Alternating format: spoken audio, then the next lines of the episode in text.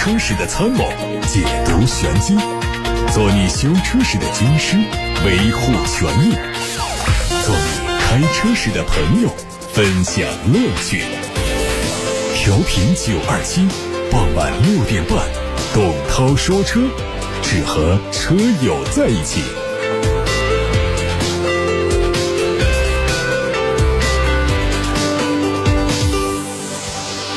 各位好，我是董涛，欢迎在六点半到七点半听直播。董涛说车，大家关于选车用车的问题，关于汽车消费维权的投诉，现在可以打电话或者是发微信，电话打到八六八六六六六六，楚天交广呼叫中心；微信通过董涛说车的微信公众号留言。先看新闻，从今年开始，沃德十佳发动机变更为沃德十佳发动机及动力系统。因为当今车辆装配的动力系统不再是单一的发动机，而是加入了更多的电气化设备实现辅助驱动。同时，纯电动氢燃料电池系统也成为当今汽车行业发展的一大趋势。在国内市场上比较常见的获奖发动机以及动力系统，包括了本田的2.0升阿特金森循环自然吸气直列四缸发动机加 iMMD 混动系统。现代的1.6升涡轮增压直列四缸汽油发动机，日产的2.0升可变压缩比直列四缸汽油机，现代的150千瓦的纯电动系统等等，都有入选。丰田的2.0升自然吸气直列四缸发动机加双电机混动系统缺席。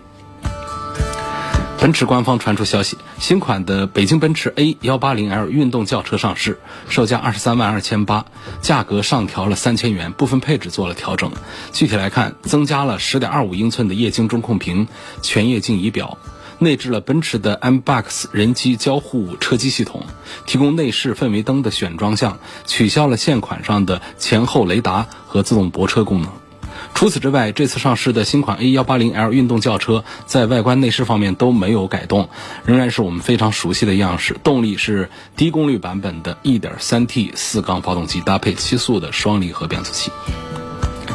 海外媒体曝光了一组宝马 X3 中期改款车型的路试照片，透露新车计划在明年正式亮相，预计将对前脸格栅和下方的保险杠升级优化，尾灯组有可能采用新的样式，下方还是双边单出的排气。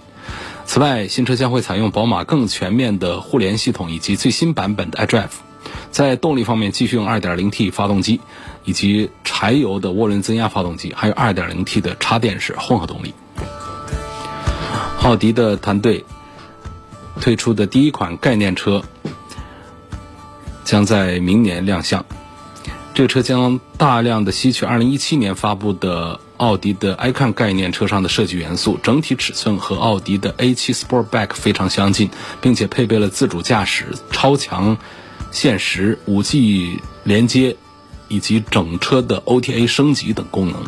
量产版本预计在2024年发布。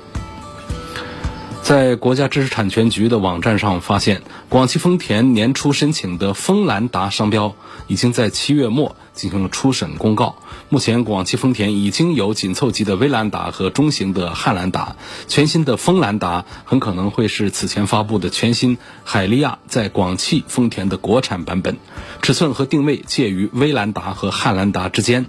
如果锋兰达是国产海利亚的传闻属实，参考。威兰达、汉兰达在国内的售价，估计新车的起售价在二十万元左右。沃尔沃旗下的高端品牌吉星计划在成都生产代号为 P 五幺九的新车型，这车的定位是中大型轿车，和沃尔沃 S 九零同级别，计划在明年试生产，随后在后年大批量投产。外观方面，分离式的大灯组和狭长的格栅让前脸看上去是非常科幻。侧面是溜背的造型，多条零线还有曲面的应用增加了质感。尾部是贯穿式的尾灯。福特官方传出消息，2020款的福特锐界245两驱博瑞型五座版上市，外观内饰和现款一致，卖价24万六千八，较七座的版本降低了一万三。配置完全一致，继续用 2.0T 的发动机搭配 8AT 变速器。还有一组是荣威 R 一 R 六的实拍图，计划在八月十三号上市。NEDC 工况下的续航是六百二十公里。它采用了品牌最新的极致设计电动设计理念，前脸是封闭式的格栅和两侧的 LED 灯组相连接，拉伸了车头的视觉效果。一汽大众捷达官方传出消息，捷达 VS 五、VS 七各新增一款三十而立版，官方卖价分别是九万八千八和十二万一千八。它的外观内饰和现款一致，配置方面相比现款自动进取型，增加了电动尾门、全景影像、远程控车以及部分地方的隔音棉，同时还可以享受五年十次的基础免费保养。两款车型继续用 1.4T 发动机，传动还是六 AT。上汽斯柯达全新明锐会在今年年底上市，有可能调整命名叫明锐 Plus。参考现款的九万九千九到十四万九千九的售价，全新明锐的起售价估计在十一万元左右。外观上，外观设计和速派是更加接近。内饰方面，配备的是非常独特造型的两幅式多功能方向盘，中间还有十点二五英寸的全液晶仪表和十英寸的悬浮式屏幕。各位正在收听到的是晚上六点半到七点半中直播的董涛说车，我是董涛。各位关于选车用车的问题，关于汽车消费维权的投诉，现在可以发送到直播间来，八六八六六六六六，楚天交广呼叫中心的热线正在开通，还有董涛说车的微信公众号也可以留言提问。啊，现在我们先看来自八六八六六六六六平台上的提问，有个朋友问这个工程测试车能不能买？如果买的话，要注意哪些事项？可能很多朋友没有接触到这个新的事物。什么叫工程实验车？嗯，这个实验车呢，就指的是对新研发的还没有上市的车的各项指标进行测试的。它的测试分好多种，包括碰撞啊、路试啊、水试啊、山路啊、雪天呐、暴晒呀、雨淋呐、高温低温呐、油耗啊，就是实测试车、实验车，就是在将来现实当中。啊，我们会遇到哪些极端的情况？他给出一个评价和数据，这个数据呢不一定对外完全公开，但是作为工程开发团队，他们是需要掌握的。啊，大家到了这个大冬天的，到海拉尔啊那些地方去，你就会看到大量的极寒天气的这个工程实验车。呃，有的小的车队，呃，这个有的是只有一台两台车，啊，这个在路面上跑，在酒店停放着。呃，他们的特点是。车身上一定有覆盖，你看不出来它是什么颜色，也几几乎是很难在外观上看到它有什么特征，都是打着网格的那种那贴纸，只是把转向灯啊、大灯、尾灯啊这些地方给露出来，其他地方都是覆盖着的这样的车，嗯，但是呢，实际上我们能够流通到市场上来的车呢，它不属于那种车，因为刚才说的那种车呢，它是在定型之前的。测试车数量很少啊，厂家内部叫它零批次车。那这种车呢，最少都得有个几万公里的测试，高寒呐、高温呐、高海拔呀，一系列测试，然后再回厂给技术监管部门拆解做质量分析。这种车按规定是不能够进入到销售渠道的。嗯，你买到它，你也不可能有正规的上路手续，所以你不担心不是那种的，那种车也确实最好是不要买。第二种呢，就是批量生产之后，在前几个批次的量产车当中抽出一部分继续做实验的，啊，包括其他一些种类的实验，也包括了撞击实验等等啊，以此来确定自己的产品质量的。他以后呢，在每隔几个生产批次也会抽一些车出来做这个质量的检测，等等，就是这这个这样的车呢，通通它都叫这个实验车。这个实验车呢，它是就是有的它是测发动机的，有的是测试底盘的，还有一些它直接就是一个测试尾气的。你这样的车为什么有什么不能买啊？那其实是可以买的，而且呢还有就是折扣会比较大，然后呢可能一开始有很多的零部件都是进口件，都是比较好的。那这辆车如果说价格合适的话呢？你不用担心它有什么问题，就是它仍然是按照三包法规可以执行售后服务的。啊，真正实验阶段的车是不允许销售的。这种车呢，说是工程实验车，其实我觉得你就可以把它当一个普通的二手车买，就是它的品质呢，跟我们在市面上正常买到的这个商品车其实是差不多的，是一样的。只能说它做过了一些测试，有一些公里数。但是这个测试呢，我们还分一下它属于哪一种啊？当然说碰撞测试车你是不可能买到，那撞就废了。那它有一些，比方说，它做了一些这个呃极限运动的这么一些测试的车，那么对车的底盘呐、发动机、变速箱啊伤害还是比较大的。这种呢，最好还是不要买，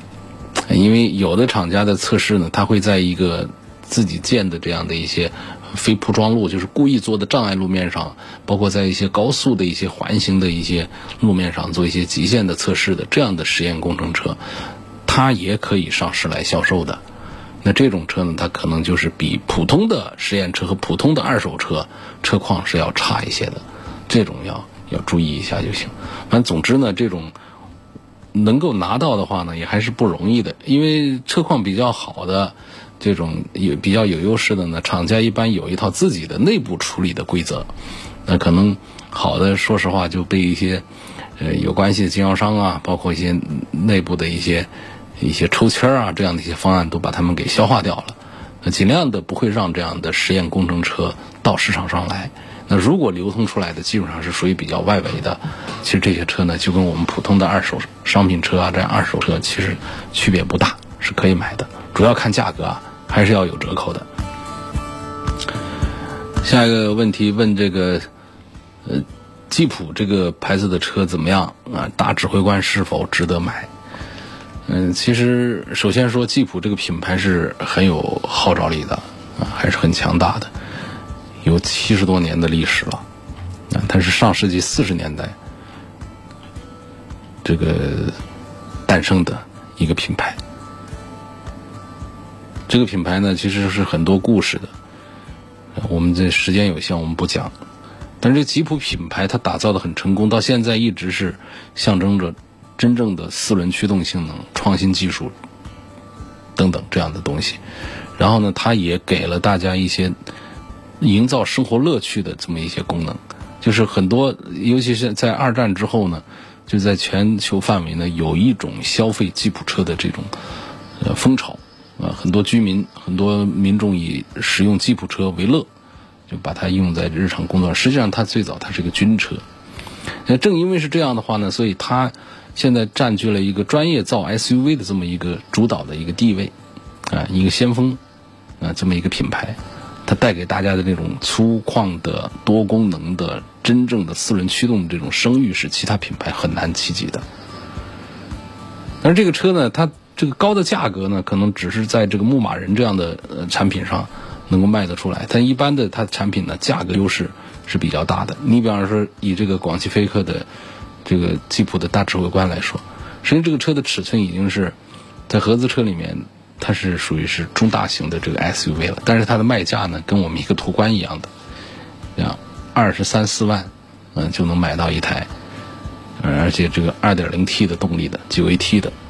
就是我们单看这个车来讲的话呢，我觉得大指挥官还是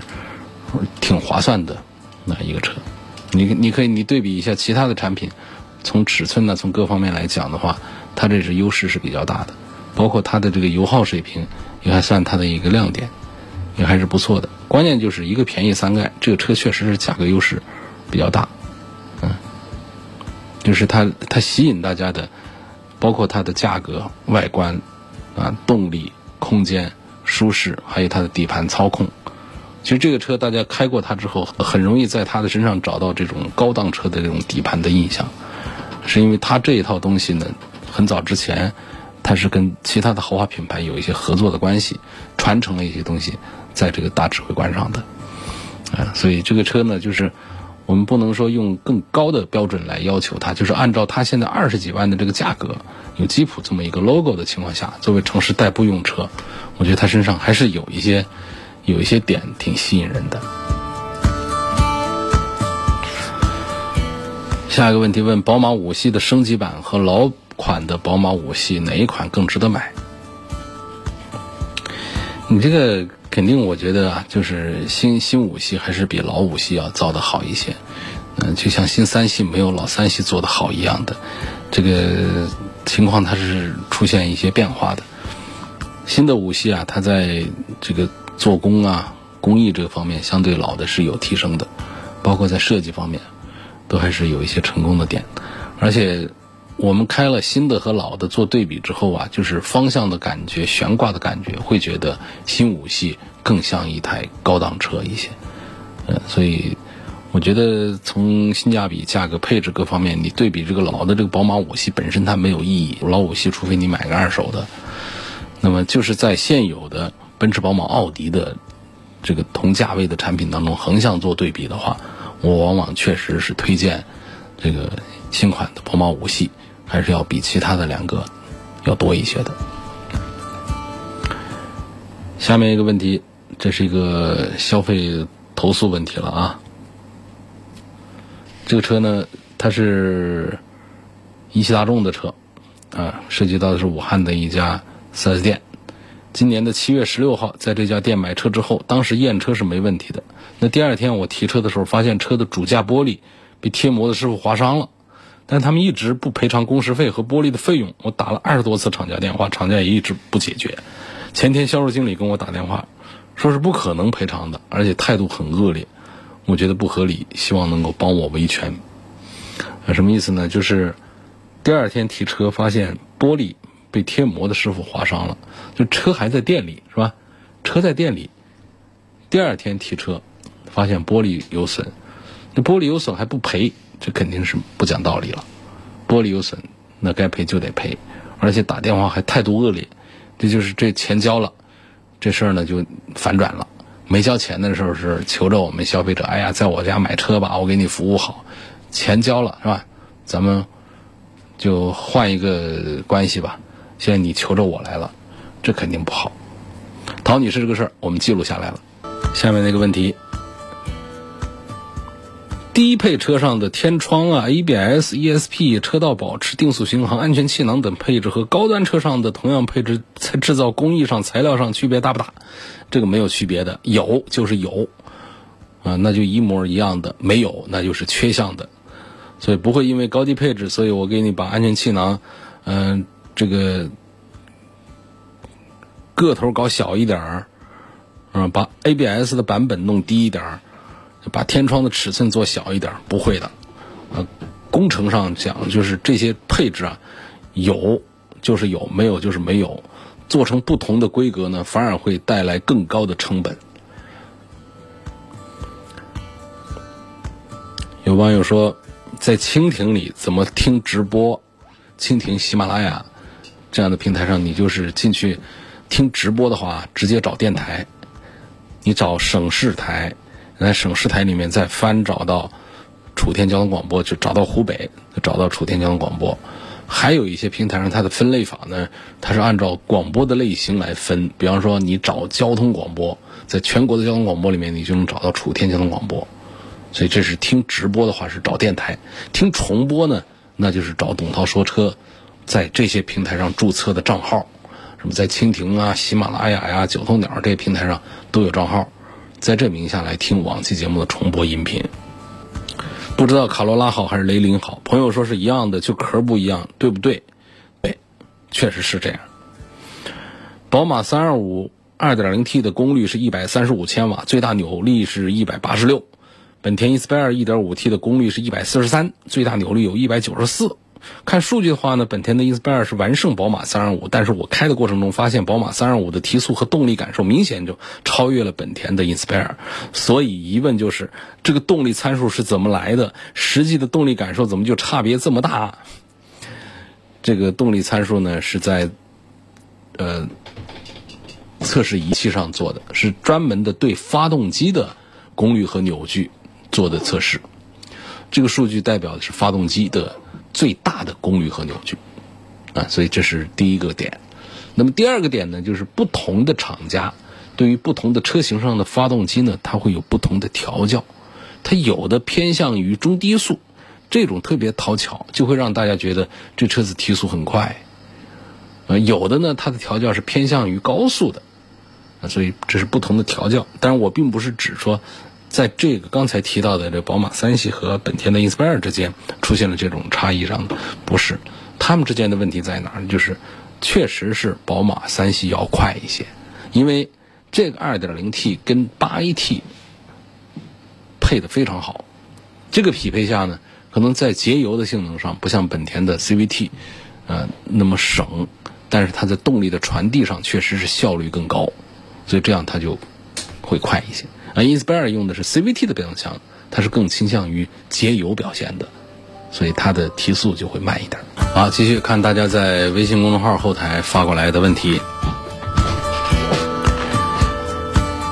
有朋友问：Mini Countryman 的 1.5T 四驱版怎么样？变速箱不错，但这款三缸机的后期会不会有什么问题？而且听说这车的毛病多，不知道有哪些毛病。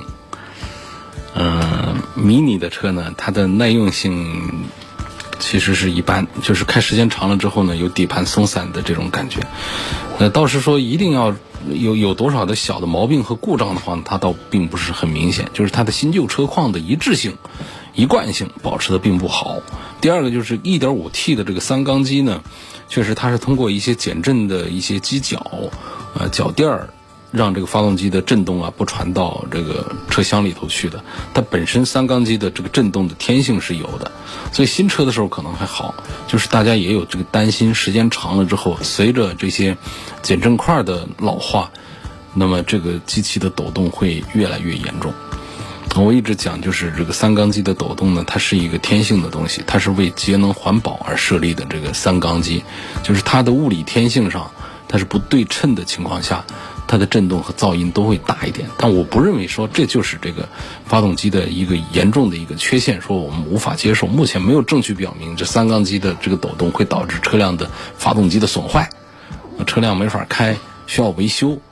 目前也也谈不上这个上面去，因为我们好多我们包括我们摩托车的抖动大呢，那哈雷的机车那抖动可大了，那也没有问题啊。所以这个平顺性确实是四缸机啊、六缸机这样双数机的一个特征。那单缸机啊、是三缸机这样的抖动啊，它是还是要大一些。总体上呢，我也跟我们广大车友们都站在一块儿，站在一边儿，呃，不太赞成大家去考虑买三缸机。哪怕是排量低一点儿，哪怕是个一点六的自然吸气啊，还是买一个四缸机好吧？嗯，下一个问题，凯迪拉克的 ST 六降价五万可不可以买？那太值得买了。您按最便宜的三十八万都降个五万，就是三十三万。三十三万买个五米长的一个豪华品牌的一个车，还有什么可挑剔的？你不指望它全面各方面都是全能发展，各方面都优秀。你只要对它降低期望，你想象这就是一款三十万出头的车，这不比买我们的一些非豪华品牌的一些什么汉兰达呀，不不比买那些香一些。所以我觉得是降五万的话，这种情况是值得买的。张先生说，我看中了雪佛兰的科迈罗这款车，目前我了解到他们的公司在申请破产重组，而且在湖北没有他们的门店，问后期的维修保养会不会很高，会不会配件比较难搞？这个雪佛兰没有破产重组啊，你这科迈罗它是一个平行进口车，你是不是在一家平行进口店看到了这个科迈罗？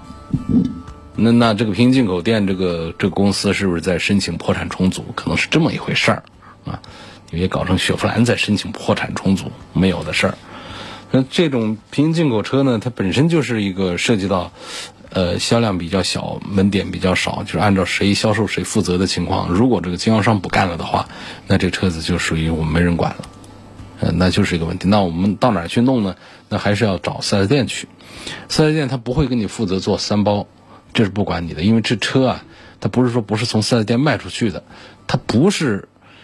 厂家的官方渠道进口过来的，它在中国境内它就不会适用于汽车三包法规。用四 S 店体系来为你做处理，但是它不会拒绝一辆挂着雪佛兰 logo 的车到店里去做维修保养的。你只要肯掏钱就可以。所以按照谁销售谁负责，就是平行进口车的经销商也是要负责对这个车的售后来承担三包责任的。所以这是对我们消费者的一个保护。但是呢，这只停留在纸面上保护。我这店里就没法给你修，没法给你弄，你拿我怎么弄？我可以答应呢，就是通过买一些保险的这样一些形式呢，对你起大件啊，在 4S 店里面为你转包服务。但是我像 4S 店一样的给你做到丁丁卯卯的这个枝枝叶叶的各方面很全面的仔细的这个三包服务，这还是很难做到的。所以你在那个门店里面看到的这个雪佛兰的科迈罗，它如果说这个门店它所在的这个投资公司，它在申请破产重组，你趁早就别在他们家店买。他那车可能是便宜把它处理给你，他他得要足够便宜，能够覆盖我们后期自费到四 S 店去做维修保养的，呃，做维修的这么一个成本开支，那这样的车可以买。他就那么丁点儿优惠的话，那咱们还要么我们换一家买，或者咱们就不考虑这个车了呗。呃，这王先生呢投诉的是哈弗。呃，涉及到武汉的一家哈弗 4S 店，他说，在二零一七年十一月份买的车，疫情过后呢，车子的发动机出现漏机油的状况，行驶里程只有两万八千公里。到 4S 店检查，客户经理说是小毛病，可以修好。修的时候让我在外面等啊，因为时间很长，我进去看了一下，发现发现这个 4S 店把我发动机给拆了。修车师傅私下告诉我说，这车啊出厂就有问题，才会出现漏机油的情况，并且当时 4S 店在没有提前告知我的情况下就把发动机拆掉了，也没有写维修单。虽然说后来车子修好了，但是我感觉被欺骗，并且担心之后再出问题。我跟厂家反映，厂家说可以赠送两次常规保养，我认为不合理，希望节目组帮我维权。那大家来评评理，说这合合理不合理？显然是不合理！送两次保养就完了，你不得道个歉什么的？嗯，这个按照厂家的规范啊，